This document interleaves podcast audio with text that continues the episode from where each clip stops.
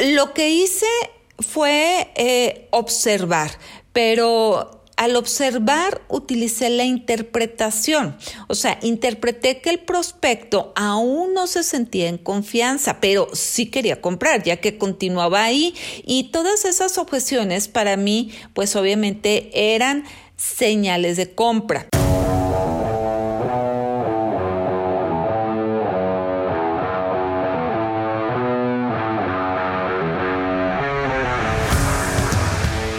Coach de ventas, emprendedores, consultoría, éxito. Esto es el podcast de Carla García. Piensa en grande.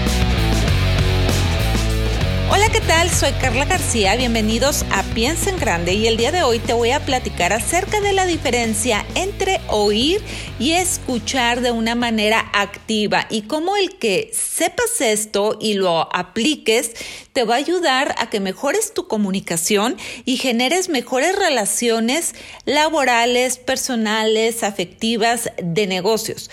Porque todos alguna vez hemos tenido una conversación en la cual al final de ella las cosas no resultaron como pensábamos, porque nuestras ideas no fueron claras o porque no, eh, mm, no nos dimos a entender el, el mensaje que teníamos pensado porque queríamos conseguir algo y no lo, no lo hicimos y simplemente tampoco entendimos a la otra persona. Y es que existen varios elementos que deben de estar presentes al momento de comunicar algo, de tener una conversación para que obviamente tengan el resultado que quieres y entre ellos se encuentran que cuides el ambiente. ¿A qué me refiero? A que te cerciores de tener una cita previa con la persona que tú quieres hablar. De esta manera tú te vas a asegurar de que te brinde el tiempo y la atención que tú necesites. No repitas varias veces el mismo asunto. Esto a veces sucede por los nervios, pero hay que trabajar en ello para que la atención no se pierda en ese momento.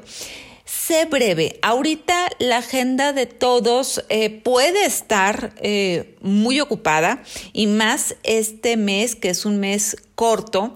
Así que tu presentación o tu conversación procura que sea breve y habla en primera persona. No pongas ejemplo a alguien más.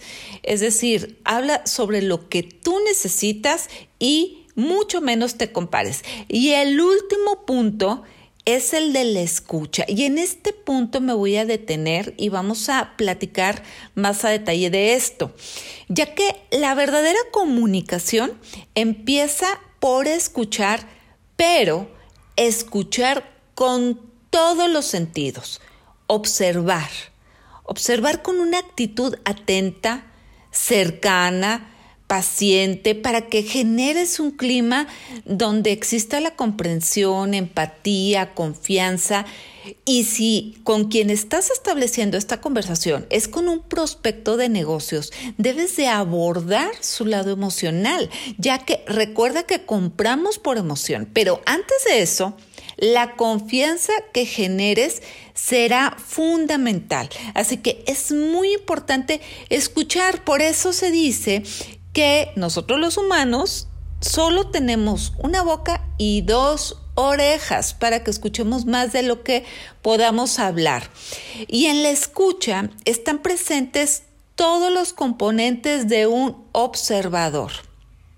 Y, y, me refiero a que debes de ser capaz de observar la corporalidad, gestualidad facial, los movimientos de las manos, del cuerpo, hasta la respiración, sus emociones y obviamente eh, esto es en, en conjunto el lenguaje, el lenguaje no verbal, porque ahí es donde está mucha de la información que tú necesitas para calibrar la respuesta de lo que tú estás diciendo de lo que tú estás pidiendo o vendiendo. En una ocasión me pidió apoyo una vendedora porque estaba durante una presentación y el prospecto le decía una cuestión y ella lo rebatía. Él decía otra y ella igual, hacía lo mismo, lo rebatía, pero no podía concretar la venta. Entonces, al momento de entrar en la oficina, pude percibir de inmediato cuál era el primer obstáculo. Y es que no había generado un ambiente de confianza con él. Obviamente el prospecto no te lo va a decir, tal cual no. Y, la falta de empatía y confianza evitaban que los beneficios que la vendedora comentaba tocaran esas fibras emocionales del prospecto.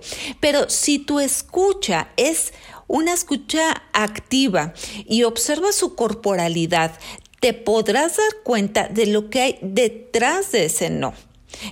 Obviamente, este prospecto que te platico estaba en su corporalidad, estaba con los brazos cruzados y su rostro no tenía ninguna sonrisa, estaba súper serio.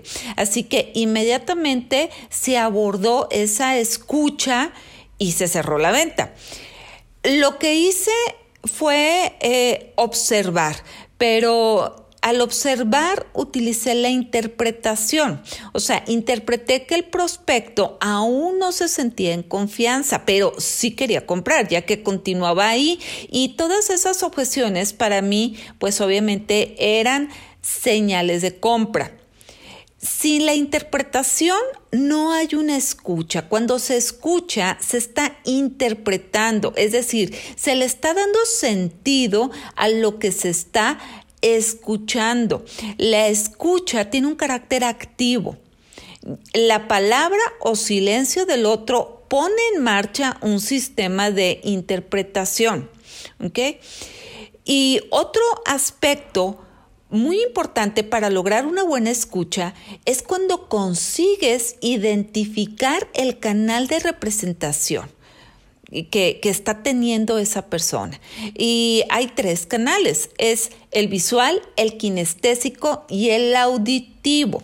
Seguramente has escuchado hablar que actualmente los maestros para impartir alguna enseñanza observan qué tipo eh, de canal utilizan sus alumnos, porque hay alumnos que, son más visuales, que, que, el aprendizaje para ellos es mucho más sencillo eh, si el, el, el, mensaje se lo están transmitiendo a través de imágenes. El kinestésico es a través de toda la corporalidad. Él necesita vivenciarlo con el movimiento. Y el auditivo es esa persona que tú dices, ay, mira, yo lo veo que está haciendo otra cosa y no me está poniendo atención. Sin embargo, él es auditivo y él está escuchando y está aprendiendo. Cuando tú elabores preguntas o establezcas una conversación desde el canal adecuado, eh, eh, de esa persona, vas a tener mucho mayor resonancia o impacto que si lo realizas desde otro canal. Otro aspecto eh, dentro de la escucha es toda la corporalidad. Por ejemplo, ahí van también los accesos oculares, que son los movimientos de los ojos y ahí te está dando información dependiendo de a dónde se muevan. Esto es la forma en la que las personas acceden a sus pensamientos.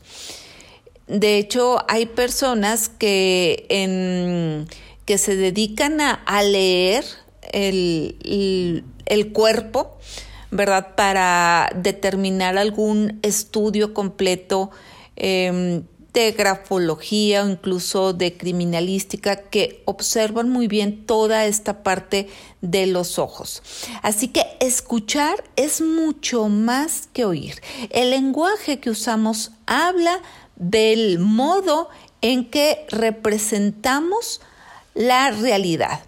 Así que Escuchar es mucho más de lo que tu oído percibe biológicamente. Todos podemos generar excelentes conversaciones y comunicación. ¿Te imaginas todo lo que pudieras cambiar o todo lo que pudieras mejorar en tu vida si realmente escucharas de una manera activa? ¿Cuántos males entendidos se hubieran podido evitar? ¿Cuántas relaciones laborales o personales pueden ser mejor o se hubieran podido salvar, porque hay relaciones que, que se pierden. De hecho, el, el, uno de los principales problemas en las parejas o en, o en las relaciones es la falta de comunicación. Pero aquí va, es, va más allá, es el no saber comunicarse, porque el, comunicarse creemos que es únicamente el estar hablando, pero ahorita nos hemos dado cuenta que el comunicar es hablar, pero es también escuchar, realmente saber escuchar a la otra persona. Ponlo en práctica hoy mismo. Recuerda que lo que se oye se olvida, lo que se ve se recuerda y lo que se hace se aprende. Soy Carla García.